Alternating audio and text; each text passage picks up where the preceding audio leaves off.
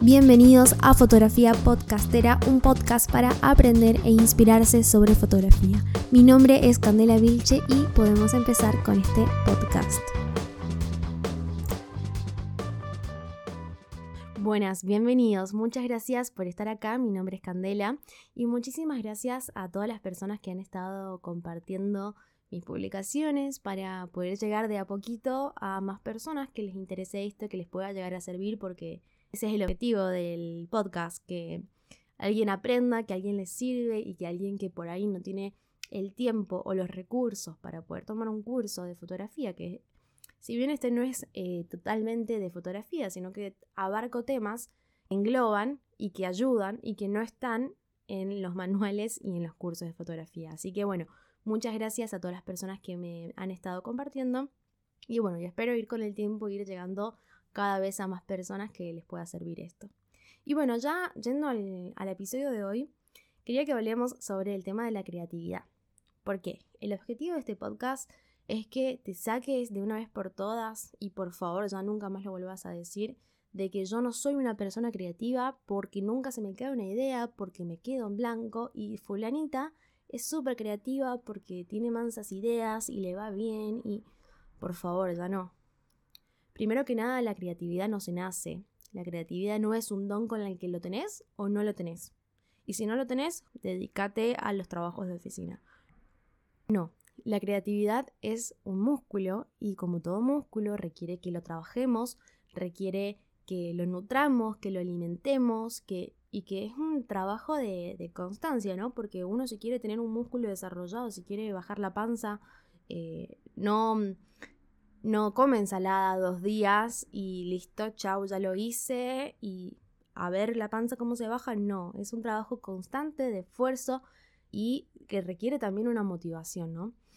Entonces em, es muy importante que sepas esto y que tengas la actitud y que dejes las excusas atrás. Eh, por ejemplo, hay una frase que, bueno, queda mucho Lulo que lo diga, pero hay una frase que a mí me gusta muchísimo que dice que no pretendamos que las cosas cambien si siempre hacemos lo mismo. Y también otro que eh, les va a parecer familiar y más en el contexto de pandemia, es que una crisis es lo mejor que le puede pasar a una persona porque trae progreso. Y bueno, así seguramente lo has escuchado y tiene mucho de razón, la verdad, porque uno tiene que tocar fondo para tener la motivación para mover cielo y tierra para salir del fondo o te quedas ahí sentado esperando a que alguien te traiga una escalera. No, tenés que moverte. Y bueno, con la creatividad pasa lo mismo. Tienes que tener una actitud proactiva, tienes que tener una actitud y una motivación y una necesidad para generar esto. Entonces, gracias a esto, quiero que em, diferenciemos entre dos cosas diferentes, que uno es la creatividad y lo otro es la mm, innovación. La creatividad es la generación de ideas y la innovación es la transformación de ideas, por ahí como es el agregado de valor de una idea o es el cambio de una idea. Y que ambas son válidas porque seguramente te ha pasado de que te has enroscado y te has manijeado con una idea, la, la has pensado, te remotivaste y después cuando te quisiste ver, cuando la fuiste a buscar o lo que sea, te diste cuenta de que esa idea ya existía. Lamentablemente esto te va a pasar muy seguido porque la mayoría de las cosas ya están inventadas. entonces es muy difícil crear una idea que, no, que no exista, que no esté inventada. Siempre algo, o al menos en un 95% de probabilidad de que de compatibilidad con tu idea va a tener. Entonces, ¿qué pasa? ¿Qué pasa si yo veo una idea que se me ocurrió y ya está hecha? ¿Me tiro a llorar? No. Le das un cambio, le das una innovación y le das una vuelta de tuerca para que esa idea sea tuya y no estés copiándole algo más. Por más que se te ocurrió a vos sin saber que ya existía, eh, es importante que le demos nuestro toque personal. Y bueno, yo te decía que tenés que tener una actitud proactiva, pero ¿a qué me refiero con una actitud proactiva? Me refiero a que tengas la predisposición a que las ideas te vengan y que tengas el ojo y la cabeza abierta a las ideas, porque si uno anda en la luna de Valencia, eh, pensando en boludeces todo el día y no prestas atención a las cosas que te están pasando en el momento, difícilmente vas a relacionar las cosas que te pasan y generar una idea en base a eso. Pasa mucho con los emprendimientos. Si vos querés armar un emprendimiento y no tenés idea de qué hacerlo, tenés que mirar alrededor y ver qué les está faltando, qué necesitan las personas que están a tu alrededor. Entonces ahí, ahí se genera la necesidad y la idea de negocio. Pero no estamos hablando de emprendimiento en este momento.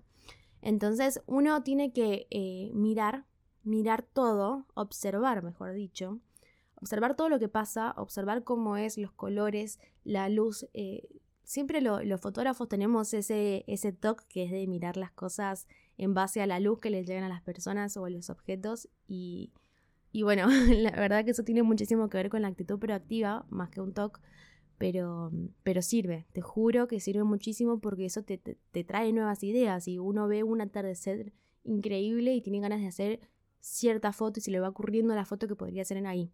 Esas son cosas que pasan y está buenísimo que eso pase. También tenemos que aprender a escuchar y a escuchar a las demás personas, las personas que tenemos al lado.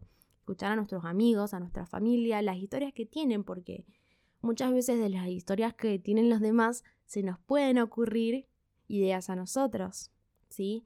Entonces hay que estar muy perceptivos a esas cosas. Y también, bueno, lo obvio, que si uno quiere eh, ser creativo visualmente, porque la creatividad no necesariamente es con lo artístico, pero si uno quiere crear una pieza eh, de fotografía, tiene que tener mucha cultura visual y tiene que inspirarse mucho visualmente.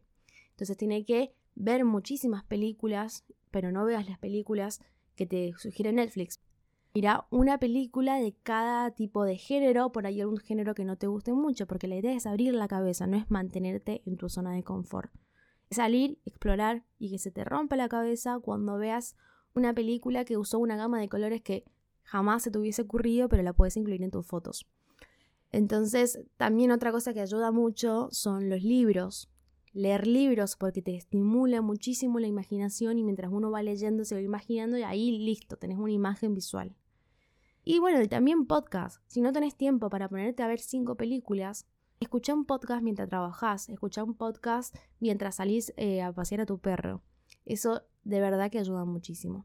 Y bueno, ahora vamos a ir con el cuerpo del, del podcast y te voy a dar unos seis pasos para que generes una idea. Después de los seis pasos te voy a dar dos técnicas combinadas para que desarrolles idea. Y bueno, con el paso número uno es el de generar la idea misma. ¿Cómo hago para generar la idea misma? Vamos eh, a tratar de buscar variantes, vamos a tratar de buscar opciones, vamos a tratar de buscar mucho, mucho, mucho, mucha idea, mucho todo.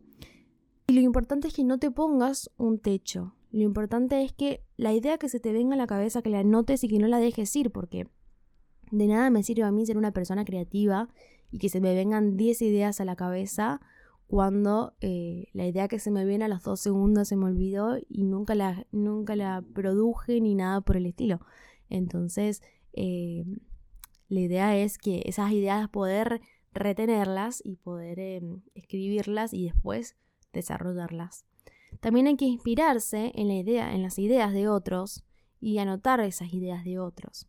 Pero ojo acá con esto, porque inspirarse no es copiar, ¿sí? Inspirarse es ver qué es lo que te gusta, qué es lo que admiraste de la otra persona, su idea o sus fotos. Son muy claras, son muy cargadas, son muy oscuras, son muy contrastadas. ¿Qué es lo que te gusta de esa persona? Y lo que te guste es lo que puedes tomar, pero agregándole tu parte también, porque si no estarías copiando, ¿no? Y siempre tenés que agregarle tu parte, porque si alguien ve tu foto y dice, ah, esta foto es de tal fulano, no, no, no, no, perdiste, hiciste todo mal porque esa foto, esa persona tiene que decir, esa foto es tuya y se nota a lo lejos que esa foto la sacó, la sacaste vos, ¿entendés? Y no otra persona. Entonces eso solamente te lo da tu propia identidad, porque copiando la identidad de otras personas, te va a durar poco, la verdad, porque te vas a cansar, porque si no viene de vos, como que lo vas a adoptar un tiempo y después tu, tu esencia va a ir saliendo de a poquito. Bueno, vamos a, una vez que ya generamos todas las ideas, lo que vamos a hacer es elegirlas. ¿Cómo las elegimos? Y básicamente primero tenemos que tener el objetivo el objetivo bien definido, tenemos que centrar toda la atención en ese objetivo y cómo las ideas que elegimos o la idea que elegimos va a ayudar a cumplir ese objetivo, porque por ahí uno se enamora de una idea, pero de la idea a la práctica hay un trecho gigante y por aquí no funciona mucho, entonces uno tiene que tener como un cierto desapego de, las cosas. Eh, hay que establecer tiempos también por ejemplo, porque si uno dice, no, estoy armando mi proyecto y tu proyecto hace tres años que lo estás armando y siempre está en el veremos, no estás haciendo nada ahí. Por más que estés pensándolo, lo pensás y lo pateás y lo pateás y no vas a llegar a nada con eso. Tenés que, tenés que establecer un tiempo para ejecutarlo, para hacerlo y tenés que ponerte en un calendario literal, una alarma, si es necesario. Tal día sale mi proyecto. Entonces vos te juro que te vas a poner a organizarte para tal, tal día completarlo. Hacé de cuenta que alguien más, que tu jefe o, no sé, alguien te lo impuso y te dijo que es un trabajo. ¿Por qué es un trabajo? Que te dijo tal día tiene que estar listo y vos haces lo imposible para que tal día esté listo. ¿Sí? Es súper importante calendarizar las cosas porque eso nos ayuda a realizarlas realmente. Y bueno, también una vez que ya tenemos la idea, hay que analizarla, como ya les dije, desapegarse de las cosas y analizarla va a ver qué tanto nos va a ayudar y qué tanto no, qué es el punto fuerte de la idea y cuál es el punto débil de la idea, qué es lo que no me gusta tanto, por ahí que puedo trabajar un poquito más y qué es lo que me encanta, que por ahí es lo que le puedo potenciar más aún, ¿sí? Hay que, si, si hay algo que no sirve, que no funciona de tu idea, Puedes innovarla, pero no, no significa que la cambies por completo, porque si uno tiene una idea, la cambia por completo, es lo mismo que no calendarizar las cosas. Entonces, es muy importante que, eh, que la innovemos y que cambiemos la parte que no funciona nada más. También hay que aceptar la ayuda de otras personas, pidámosles ayuda o la opinión a nuestros amigos, a nuestros familiares, para eh, tener una idea más amplia y para poder estar eh, lejos de la idea y pensarlo con otra cabeza, ¿sí? No pensemos, acá no pensemos con el corazón, pensemos con la lógica, ¿sí? ¿Qué es lo que funciona y qué es lo que no funciona?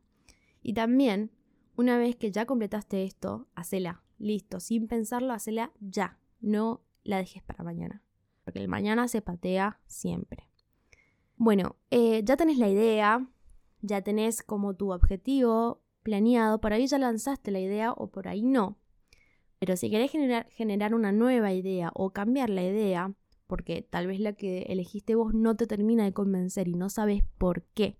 Eh, ¿Viste eso que, que pensás que no me gusta, pero no sé por qué? Porque podría funcionar, pero no me convence. Bueno, si es así, te sugiero que te alejes de la idea, que la guardes en un cajón, cierres el cajón y te pongas a pensar en pajaritos. Refresca la cabeza Salí a, pasear, salí a hacer ejercicio, salí con tus amigos. Relaja la cabeza, déjala, déjala ir y deja de pensar en tu idea. Que ya te va a volver cuando estés relajado, porque viste cuando pasa como cuando uno tiene un examen y que al momento del examen rinde todo mal. Bueno, eso pasa por los nervios. Y por los nervios y por estar como con una excesiva concentración en el examen y una excesiva presión en el examen. Entonces ahí la mente se queda en blanco. Entonces cuando nos pasa esto tenemos que dejarlo ir. Obviamente en un examen no nos podemos ir, pero acá sí, entonces lo vamos a aprovechar. Tenemos que dejarla ir y ya cuando mi mente se relaje, va a empezar a trabajar sola y me va a caer la idea de la nada.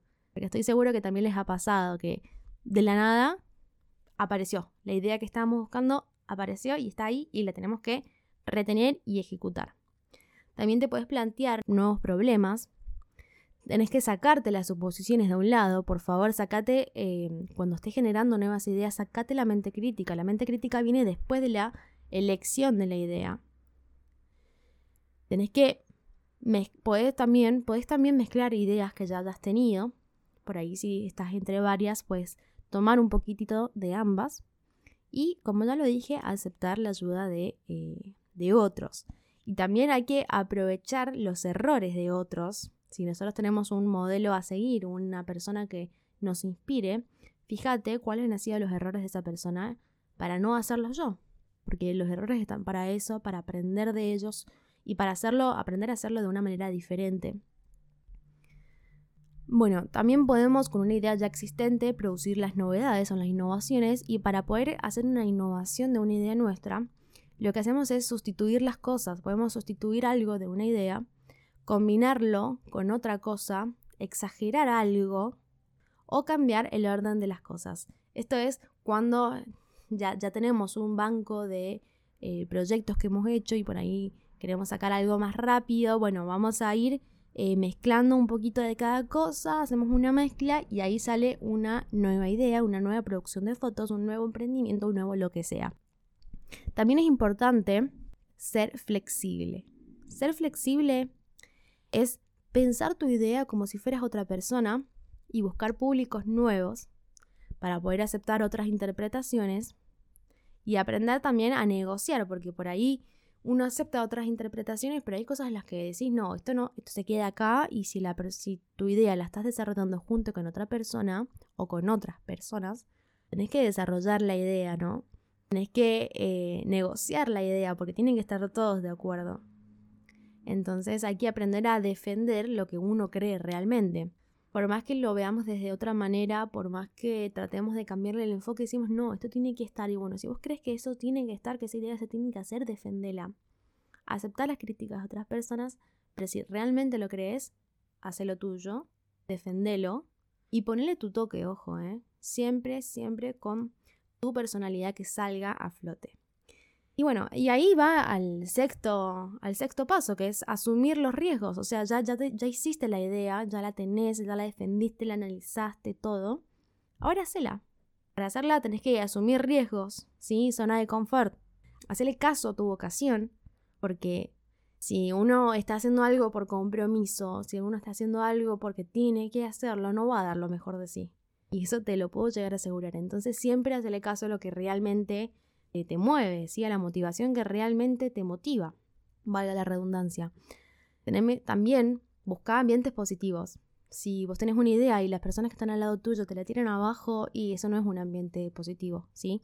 Elegí muy bien a las personas a las que les cuentes una idea. Y si podés no contarla hasta que lo hagas, no lo cuentes.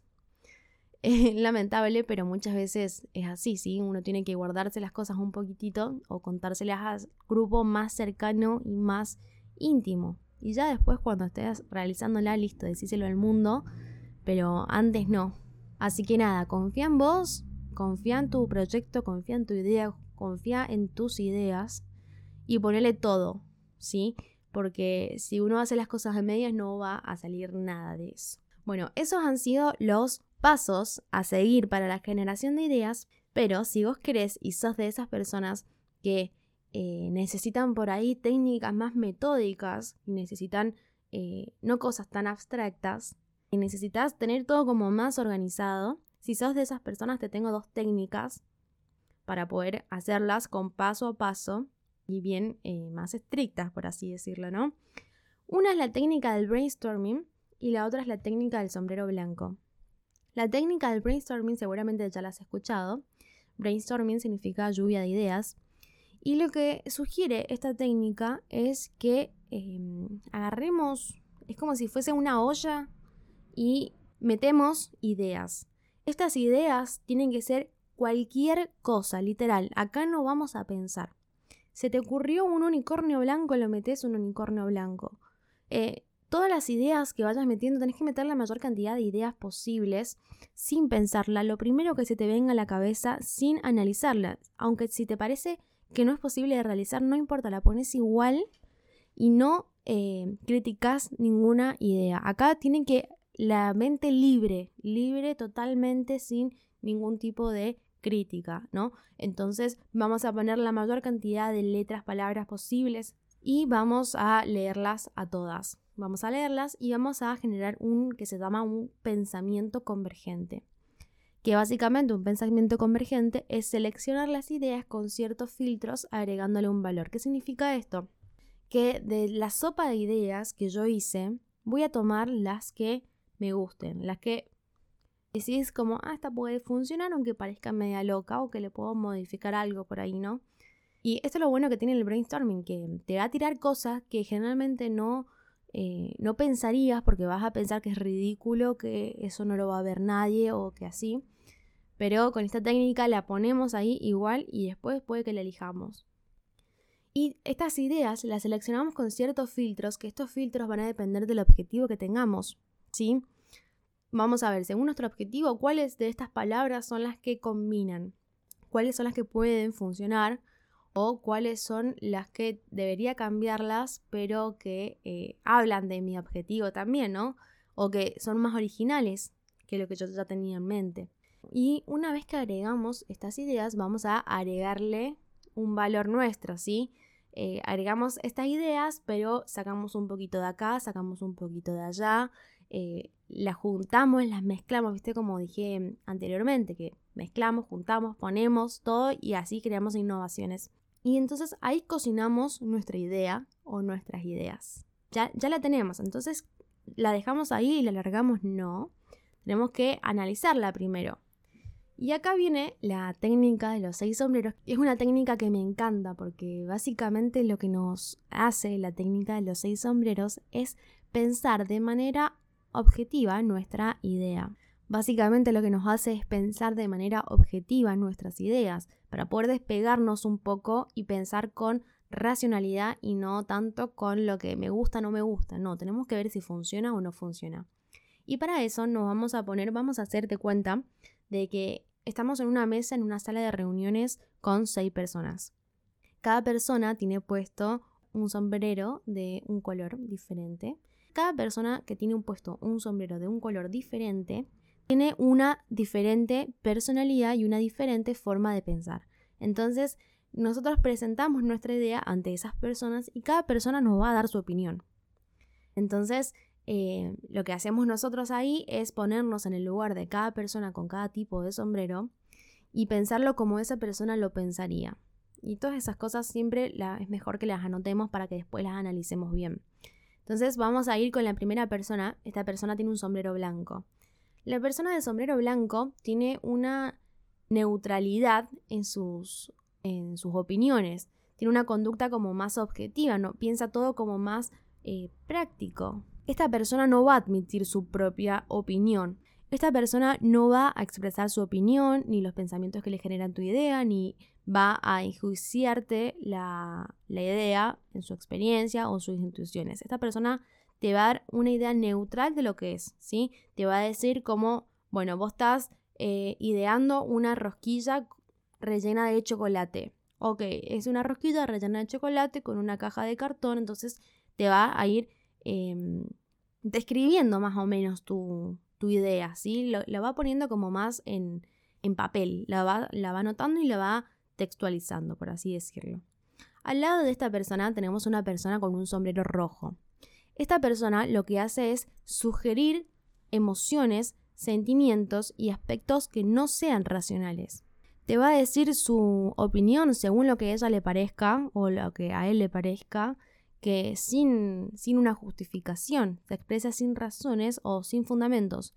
El propósito de este pensamiento es hacer visible el trasfondo emocional que tiene esta persona para opinar sobre tu idea. Entonces va a decir, eh, ok, tu idea con tu idea de rosquillas me encanta porque eh, mi abuela me lo hacía cuando era niña, entonces me da, mm, nostalgia, eh, me hace sentir bien, me hace sentir alegre. Entonces te va a decir cómo le hace sentir tu idea. No te va a decir, te va a funcionar porque está buena. No, no, no, te va a decir, te va a decir, me gusta porque me hace sentir tal cosa o no me gusta porque me genera odio, me genera disgusto, me genera lo que sea. Entonces esto es sin una justificación racional, es solamente la parte emocional de tu idea. Al lado de la persona de sombrero rojo tenemos una persona con un sombrero negro. Esta persona lo que hace es abarcar todo lo negativo de la idea, lo sombrío, lo pesimista, es muy pesimista, es muy crítico y te dice por qué no va a funcionar. Siempre te va a decir lo negativo. Entonces, acá en este sombrero vamos a notar cuáles son los aspectos negativos de tu idea y por qué no funcionaría. ¿Sí? Después, al lado del sombrero negro, tenemos un sombrero amarillo, que es todo lo contrario, es optimista, se involucra con todo lo, lo, positivo, se concentra en el beneficio del producto y es un pensamiento más constructivo. Entonces, después de que pusimos todos los aspectos negativos de nuestra idea, vamos a poner todo lo positivo. exagerados, no importa. Eh, pero vamos a poner la mayor cantidad de cosas positivas que podamos, así como en el anterior pusimos la menor cantidad de cosas positivas o la mayor cantidad de cosas negativas. Busca alternativas.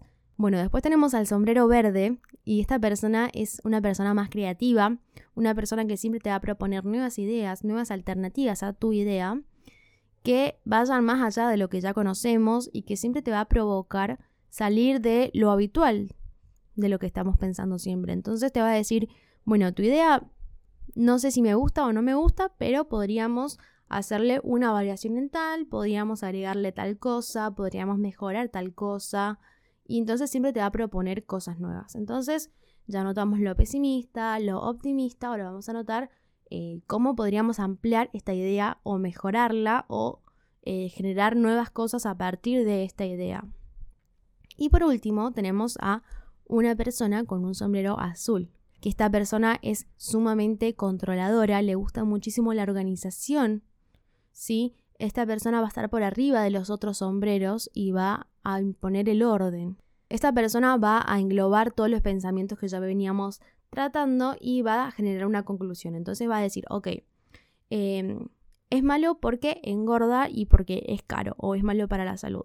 Es bueno porque te genera alegría, entonces, lo que esta persona va a hacer es englobar todos los pensamientos que ya hemos anotado antes y va a sacar una conclusión con esto. Entonces, acá ya vamos a tener la idea analizada desde todos los puntos de vista.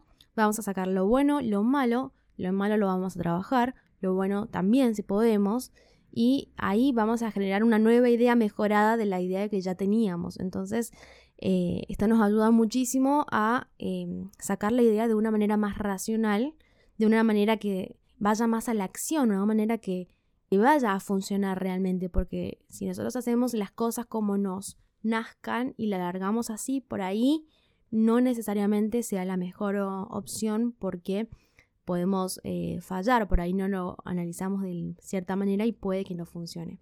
Entonces, esto nos va a ayudar muchísimo a poder analizar cada cosa. Y esto se aplica tanto para fotografías, esto está pensado para cuando queremos hacer una producción de fotos, más que una idea de foto en sí. Porque una producción de fotos ya implica como más movimiento de gente, más movimiento de plata, más movimiento de, de cosas, de materiales. Entonces es un trabajo forzoso, entonces conviene hacer un análisis para ver si vale la pena y si lo que vamos a hacer va a funcionar. Y hasta acá el episodio de hoy. Espero que les haya servido. Entonces, si ya llegaron hasta acá, muchísimas gracias y espero que eh, puedan ponerlo en práctica, que puedan armarlo y que básicamente que se animen, porque aunque analicemos todo esto y se sientan eh, por ahí inseguros, no importa, háganlo igual y arreglenlo en el camino, vayan haciéndolo a prueba y error, porque así, así es como funciona la cosa. Nadie tiene una certeza de que algo vaya a funcionar o no. Así que nada, muchísimas gracias por llegar hasta acá. Me pueden encontrar en Instagram como Cambilche. Y si les gustó, si les sirvió, me ayudaría muchísimo a mí que se lo puedan enviar o compartirlo con otras personas. Así que bueno, muchísimas gracias y nos vemos en el próximo.